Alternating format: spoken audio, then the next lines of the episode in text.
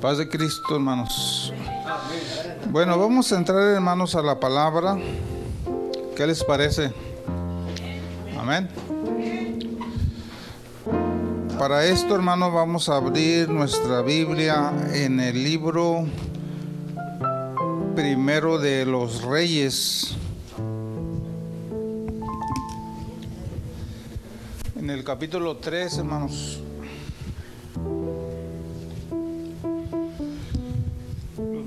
Los músicos pues ya pueden eh, descansar un momento, luego seguimos.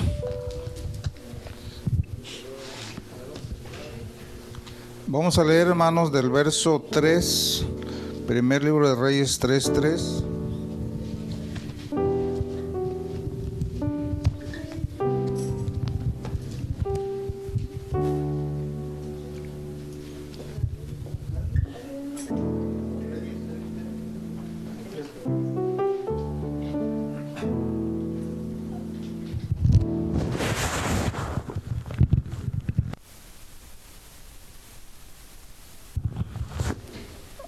Amén. Escuche, hermanos, lo que vamos a leer. y ponga cuidado porque ahí en lo que vamos a leer, pues ah, está la, está la enseñanza para este día.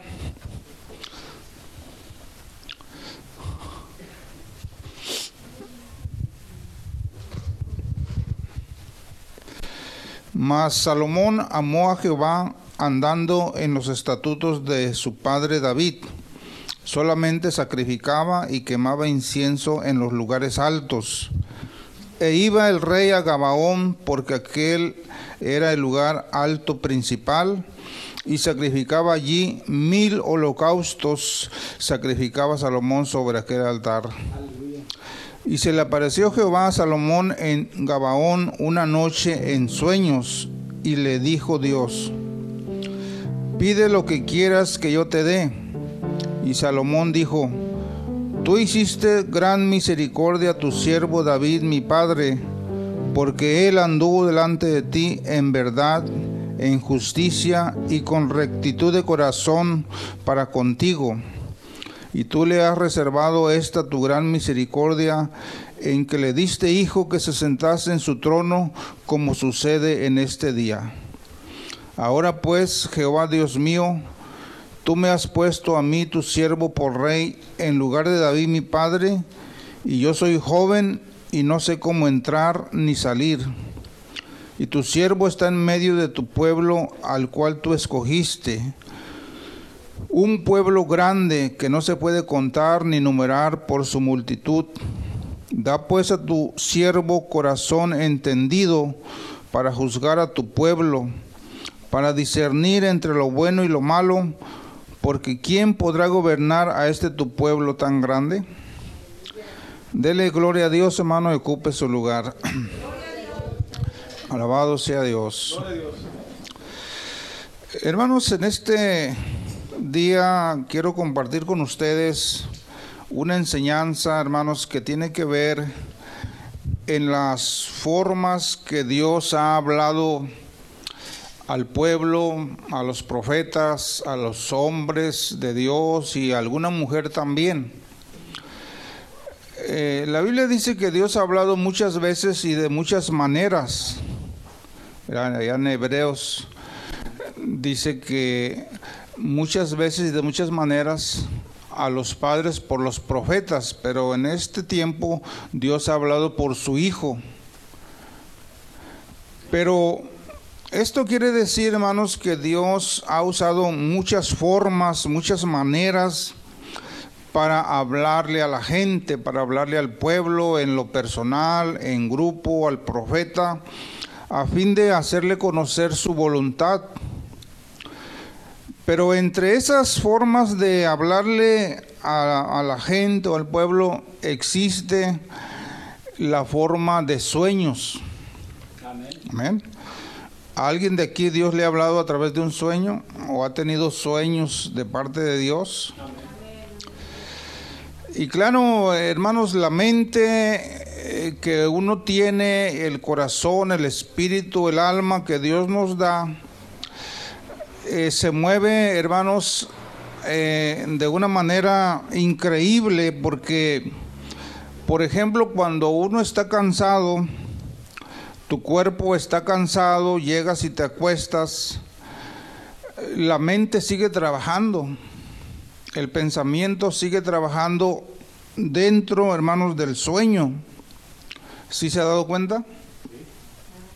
Tu cuerpo puede estar cansado, pero, pero tú estás soñando, tú andas trabajando todavía, tú andas haciendo cosas, tú andas en, diferentes lugares. Es decir, el, el alma, el espíritu, hermanos, no se cansa.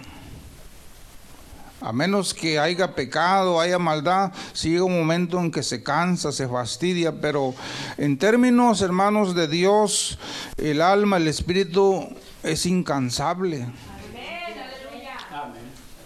Muchas veces usted puede comprobar que te duermes, estás muy cansado, cansada del día, pero empiezas a soñar y en el sueño tú andas en tus quehaceres, tú andas en, lo que usted hace, ¿verdad?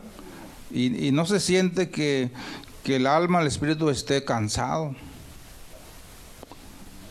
Amén.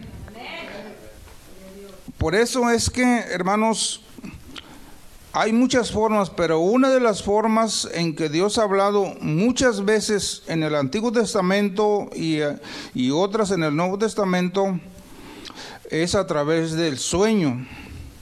Por ejemplo, Dios le habló a José cuando María estaba ya este, encinta, que iba a concebir por el Espíritu Santo.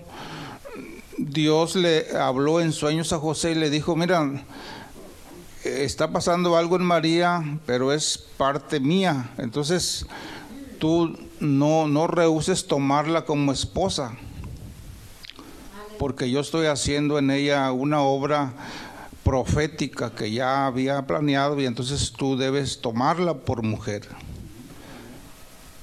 A través de un sueño Dios le habla a José y por eso es que José entiende que lo que va a pasar es de Dios Y, bueno, esa es una forma, pero eh, todo sueño, hermanos, tiene una regla, una regla común, una regla base. Todo sueño que se dé en contra de la palabra de Dios no es de Dios. Usted tiene que discernir y entender que si un sueño le dice que tienes que llevar un sacrificio a algún ídolo, que tienes que hacer este un tipo de manda, un tipo de sacrificio a, alguna persona que va en contra de la voluntad de Dios, hermanos, no es de Dios. Porque el enemigo también puede influenciar en la mente, en el sueño de las personas. Porque también nosotros llegamos a tener sueños malos, ¿verdad que sí? Amén que el diablo te persigue, que el diablo se te aparece, que te espanta, que un muerto, que, una sombra. Entonces todo eso, hermanos, es, es un sueño malo intervenido por, por la fuerza negativa que es el diablo. Entonces el principio de los sueños es que, que no dé en contra de los mandamientos de la palabra de Dios y entonces se puede considerar un sueño de parte de Dios. Le voy a pedir al hermano Cristian que vaya preparando una lectura que está en Job 33, 14 y 15. En la Biblia, hermanos, hay hombres o hay muchos casos donde Dios habló a los hombres a través de sueños. Por ejemplo, le habló a Abimelech le habló a Jacob, le habló a Labán. Usted, si ha leído la Biblia, va a saber o se va a recordar. Le habló a José, le habló al copero, le habló a Faraón, le habló a la Madianita, le habló a Salomón, como estamos viendo en esta ocasión. También Dios le habló a Nabucodonosor, aquel hombre que se volvió este animal un tiempo también Dios le habló a Daniel Y puede haber otras formas más donde Dios le habló en sueños para revelarle sus propósitos. Entonces, no es difícil entender que en este tiempo puede haber sueños de parte de Dios para nuestra vida. Pero usted tiene que entender cuando un sueño es de Dios y cuando no lo es. Amén. Y ahorita vamos a ver por qué Salomón recibe este, esta comunicación en sueños con el Señor. ¿Por qué Dios le habló en sueños? Y es que muchas veces, hermanos, nosotros cuando oramos a Dios, queremos que Él nos hable, que nos guíe, que nos enseñe, pero cuando estamos despiertos y oramos, normalmente nos la llevamos pide y pide y pide. ¿Verdad que sí? Pero no permitimos que Él hable. Entonces debe haber un tiempo donde, Señor, habla mi vida dime tu voluntad, dime tu propósito. Yo, yo me callo y tú habla mi vida. Pero en la oración pídele y pídele y, gloria a Dios y eso, y está bien, pero no le damos un tiempo a Dios para que Él hable a mi mente, a mi corazón. Cuando usted, hermanos, ora a Dios, y entonces se entrega de una manera seria en la oración, Dios empieza a hablar a tu vida. Amén, aleluya. Gloria a Dios. Escuche lo que dice este, este, estos dos versículos. Póngase de pie, por favor, y, y volteando para allá para que escuchen bien. No, nomás él va a leer. Escuche, hermano. Sin embargo, en una o dos maneras habla Dios para el hombre pero el hombre no entiende. Por sueño, en visión nocturna, cuando el sueño cae sobre los hombres, cuando se adormecen sobre el lecho. ¿Te fija? Dios habla en sueño cuando el hombre duerme sobre su lecho o sobre su cama o sobre donde esté durmiendo. Así dice Job que Dios habla al hombre pero cuando habla del hombre, pues incluye también a la mujer. Amén. Entonces, hermanos, por eso es que a veces nosotros soñamos cosas de Dios, porque Dios quiere hablar a nuestra vida. Pero a veces como no tenemos discernimiento de los sueños, uno cree que es un sueño común, un sueño normal. Pero Dios habla nuestra vida a través de sueños. Por eso cuando usted tenga un sueño, pues eh, acérquese a alguien que tenga seriedad en las cosas de Dios y que le ayude a interpretar ese sueño. Hay quienes tienen discernimiento en, los sueños de Dios para recibir este un mensaje, una palabra de Dios. Entonces, en el caso de Salomón, Empezamos leyendo cuando dice que Salomón amó a Jehová andando en los estatutos de su padre David. Ese es el principio, hermanos, cuando Dios quiere revelarnos su voluntad. El principio básico es que nosotros andemos uh, andando en la voluntad de Dios y amando a Jehová, que en este tiempo se llama Jesucristo. Cuando usted ama al Señor Jesucristo y andas en sus estatutos, en su voluntad, entonces es cuando Dios puede revelar cosas a tu vida. Por la palabra, por profecía, por la predicación, pero también por sueño.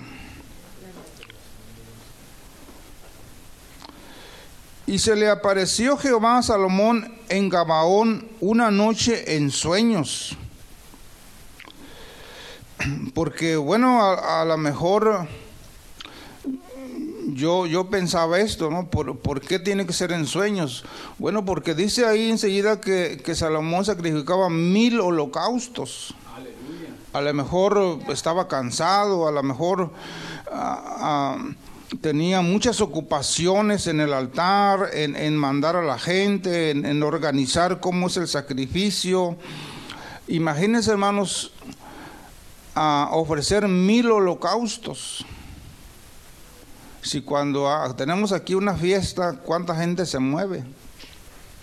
cuántos movimientos, que las mesas, que las sillas, que la comida, que los que reciben, que los que van a participar, ah, se hace un movimiento. Entonces Salomón como rey, imagínense hermanos cómo estaría de ocupado en, en diferentes actividades. Aleluya. Mil holocaustos. Claro que él no lo hacía todo, por eso estamos diciendo que la gente le ayudaba, pero estaba ocupado.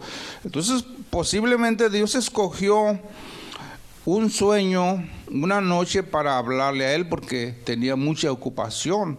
Y entonces Dios, como acaba de leer hermano, Dios habla buscando ese tiempo, esa forma, ese momento para comunicarle su voluntad.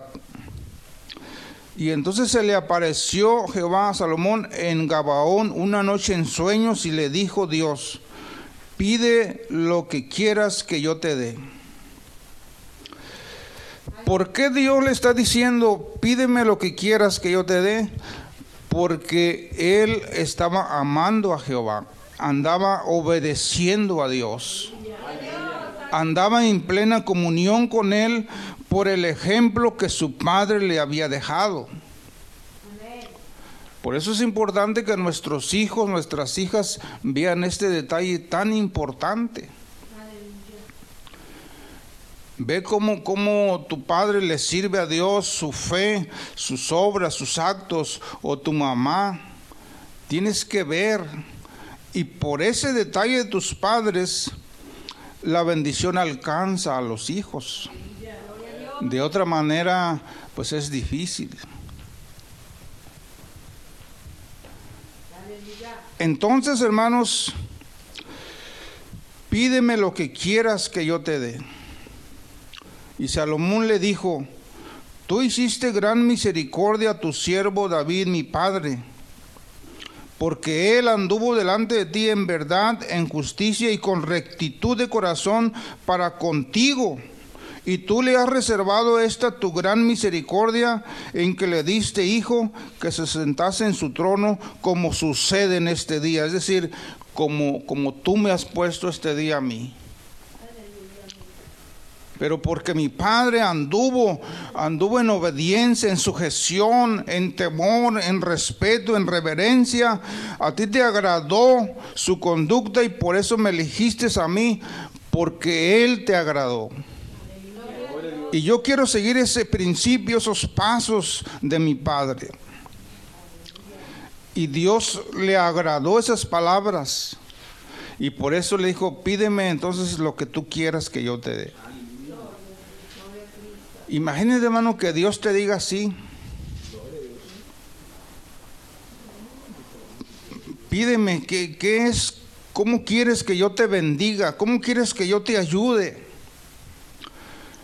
Pero no hay que olvidar y pasar por alto que ellos andaban agradando a Dios.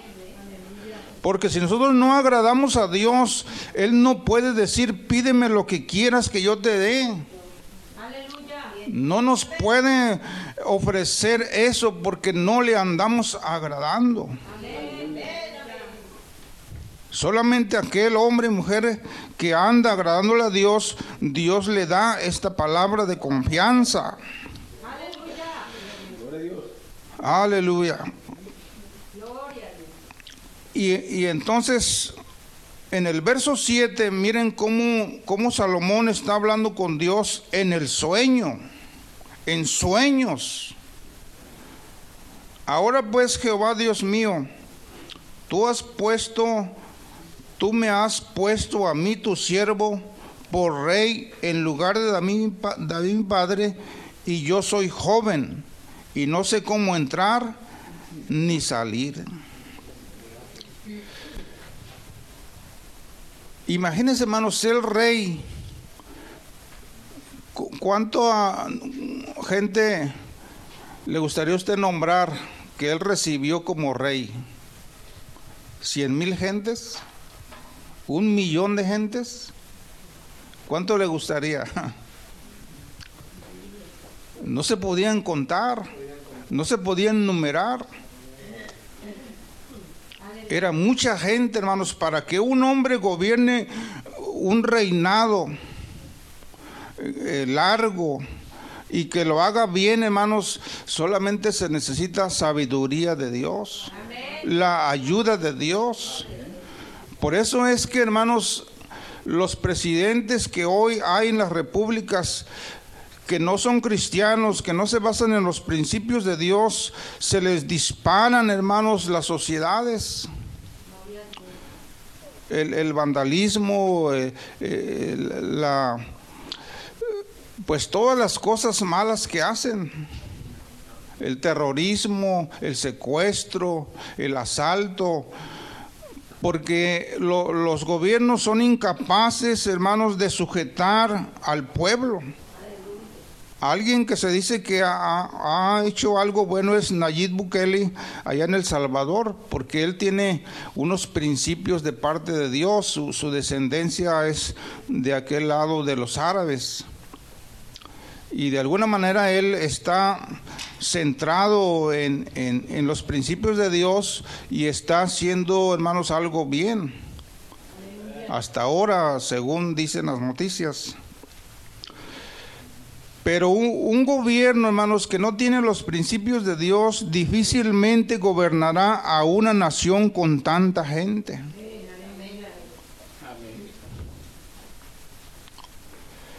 Por eso es que, hermanos, eh, aparte de que, de que Salomón era joven, quizás tendría entre 20 y 30 años cuando recibe el, el reinado. Un joven de 20 años, 25 años no tiene experiencia, no tiene práctica. Lo que Salomón tenía era el ejemplo de su padre que le dejó. Y eso es muy válido, eso es muy importante que los hijos aprendan de sus padres cuando sus padres son líderes, cuando sus padres sobresalen, cuando sus padres hicieron obras al servicio de Dios, ellos, ellos han aprendido o deben aprender esos, esas bases para el servicio de Dios. Pero él declara, yo soy muy joven, no sé cómo entrar ni cómo salir, es decir, no sé hacer esto, ni sé hacer aquello, ni sé cómo empezarlo, ni sé cómo terminarlo. Yo necesito que tú me ayudes.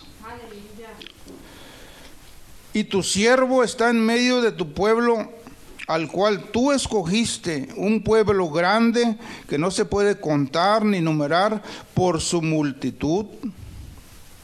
Entonces el verso 9 dice, da pues a tu siervo corazón entendido para juzgar a tu pueblo, para discernir entre lo bueno y lo malo, porque ¿quién podrá gobernar a este tu pueblo tan grande?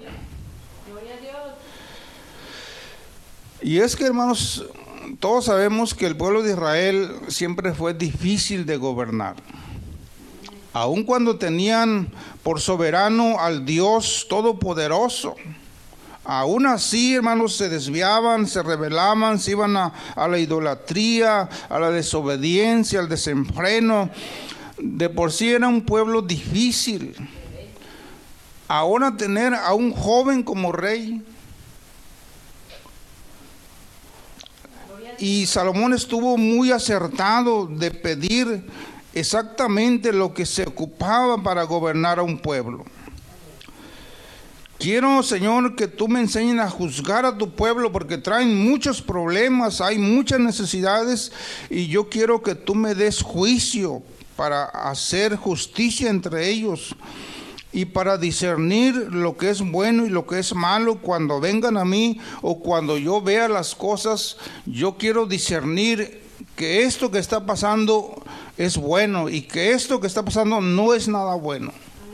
Quiero tener ese entendimiento, esa sabiduría para que tu pueblo camine rectamente.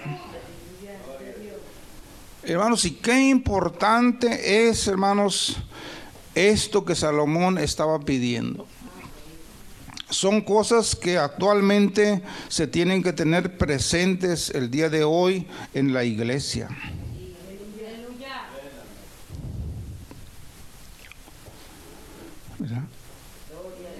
Que el hermano la hermana, esto que estás haciendo no está bien. No está bien, tienes que corregir tu vida, tus hechos, tus pensamientos, tus acciones con tu familia. No está bien lo que estás haciendo. O la otra parte, hermana, hermana, esto que haces está muy bien. Esto Dios lo aprueba. Esto es lo que Dios quiere. Y ojalá, hermanos, que nosotros como líderes, como pastores, tengamos entendimiento para guiar a la iglesia conforme al corazón de Dios, conforme a los mandamientos de Dios, conforme a su palabra. Pedimos, hermanos, oración, guianza, intercesión por los líderes por los pastores del mundo para que podamos centrarnos en la voluntad de Dios y guiar al pueblo y discernir entre lo bueno y lo malo.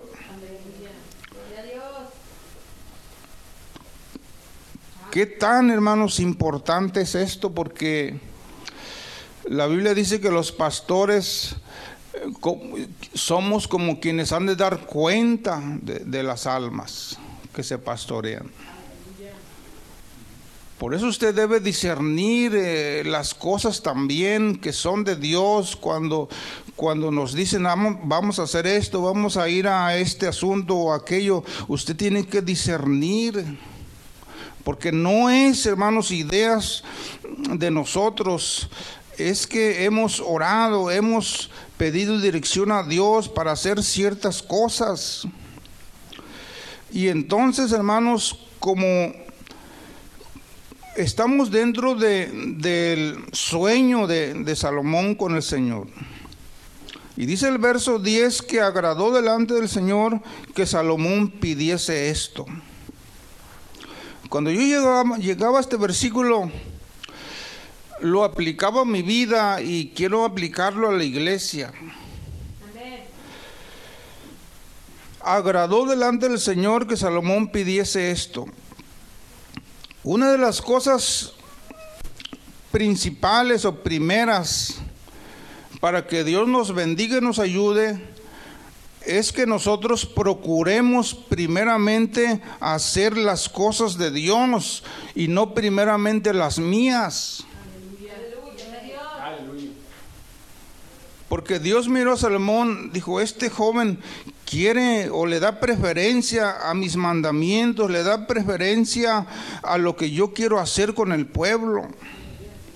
Él está dando prioridad a lo mío y por eso yo lo voy a bendecir. Cuando tú y yo le damos prioridad a la iglesia, a las cosas de Dios, es cuando Dios te puede otorgar la ayuda que tú estás necesitando. Pero si nosotros buscamos primeramente lo de nosotros, es difícil que Dios nos otorgue la bendición que estamos buscando o que estamos necesitando.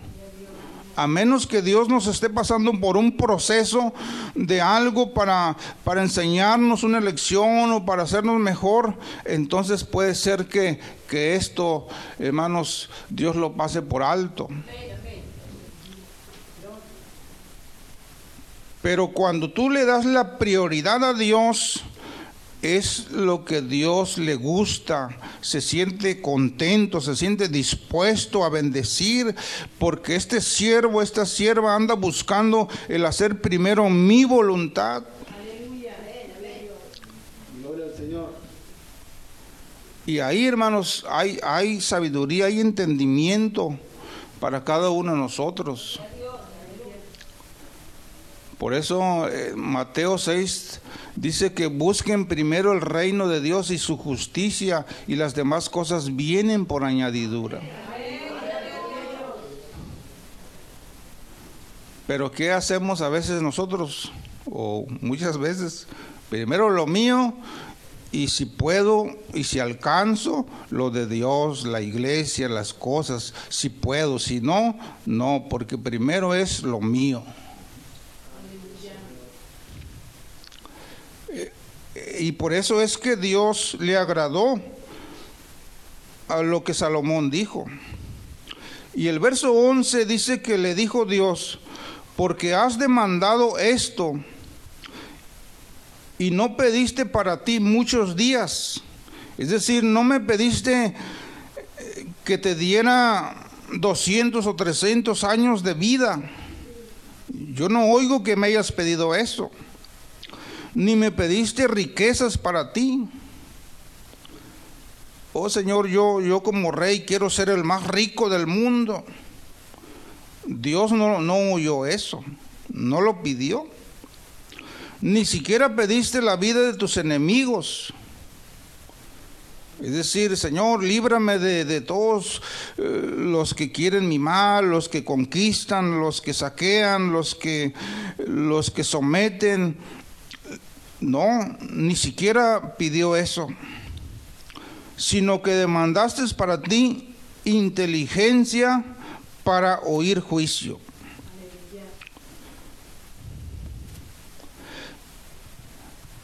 Pediste inteligencia para guiar a mi pueblo, para hacer mi voluntad, para andar obedeciendo mis mandamientos y entonces eso, eso le está diciendo, eso me está agradando.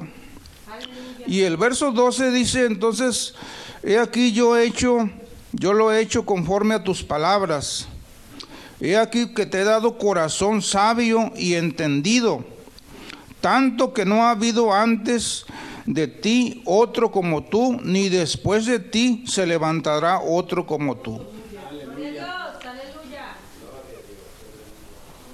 Ahí estaba, hermanos, iniciando un antes y un después, como dicen. Se estaba dando origen a un hombre que no hubo otro para atrás ni habría otro hacia adelante, tan sabio, tan entendido como Salomón. ¿Y todo por qué? Porque andaba, hermanos, agradando a Dios.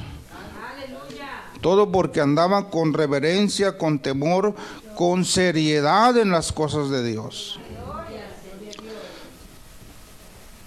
Y, entonces, hermanos, la palabra seriedad es muy importante en la iglesia.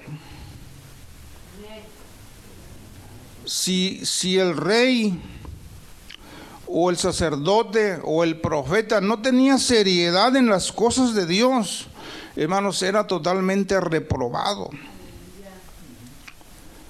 Por eso es que en la iglesia, hermanos, la iglesia no es un juego, no es un pasatiempo. No es un lugar donde me voy a distraer, me voy a despejar la mente. No, aquí es el lugar donde se recibe la palabra de Dios para que tengamos obediencia, temor, reverencia, sujeción, adoración, alabanza al Señor. Es un lugar, hermanos, que, debe tener seriedad, por eso el Señor en aquella ocasión, eh, como vendían ahí palomas y bueyes, ovejas y todo eso, cambiaban monedas, los sacó, los tiró, los corrió, casi eh, los con un látigo los echó fuera porque él tenía celo de su casa. Y ese celo debe, debe estar ahora en los hombres y mujeres de Dios aunque este templo, miren cómo está, pero, pero no es tanto el lugar, sino lo importante es la presencia de Dios, es la palabra de Dios que se predica, es la palabra de Dios que se enseña. Eso es lo más importante. Y entonces, hermanos, por eso es que Salomón fue un hombre único, un hombre especial.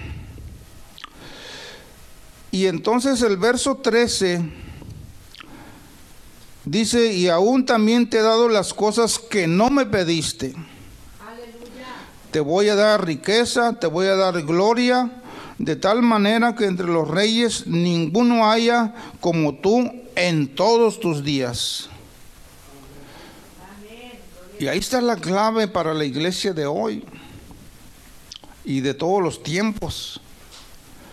Si nosotros pedimos primero el hacer tu voluntad, Señor, como, el mismo Señor Jesucristo dijo, yo no he venido para hacer mi voluntad, sino la voluntad del que me envió.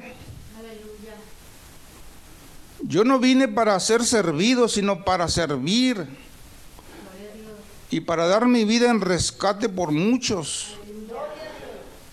Es decir, hermanos, si nosotros como iglesia andamos buscando el hacer, el agradar, eh, darle prioridad a Dios, a su iglesia, a su palabra, Él de seguro nos va a añadir lo que estamos también necesitando. Amén. ¿Qué es lo que usted ocupa? Bueno, si usted agrada a Dios, anda buscando primero lo de Dios, Dios le va a añadir. Hay que creerlo, hay que esperarlo.